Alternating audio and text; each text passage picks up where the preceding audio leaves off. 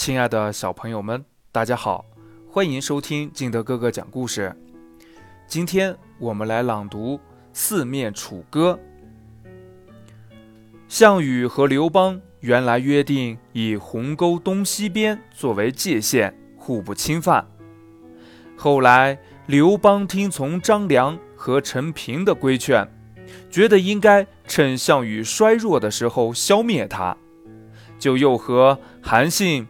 彭越、刘贾会合兵力追击正在向东开往彭城的项羽部队，终于布置了几层兵力，把项羽紧紧围在垓下。这时，项羽手下的士兵已经很少，粮食又没有了。夜里听见四面围住他的军队都唱起楚地的民歌。不禁非常吃惊地说：“刘邦已经得到楚地了吗？为什么他的部队里面楚人这么多呢？”说着，心里已丧失了斗志，便从床上爬起来，在营帐里面喝酒，并和他最宠爱的妃子虞姬一同唱歌。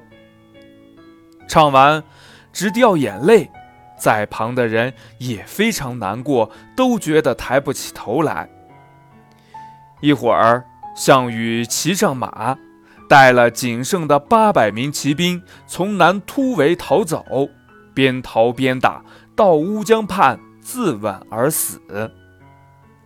因为这个故事里面有项羽听见四周唱起楚歌，感觉吃惊，接着又失败自杀的情节。所以以后的人就用“四面楚歌”这句话形容人们遭受各方面攻击或逼迫的人事环境，以致陷于孤立窘迫的境地。“四面楚歌”的意思是，比喻陷入四面受敌、孤立无援的境地。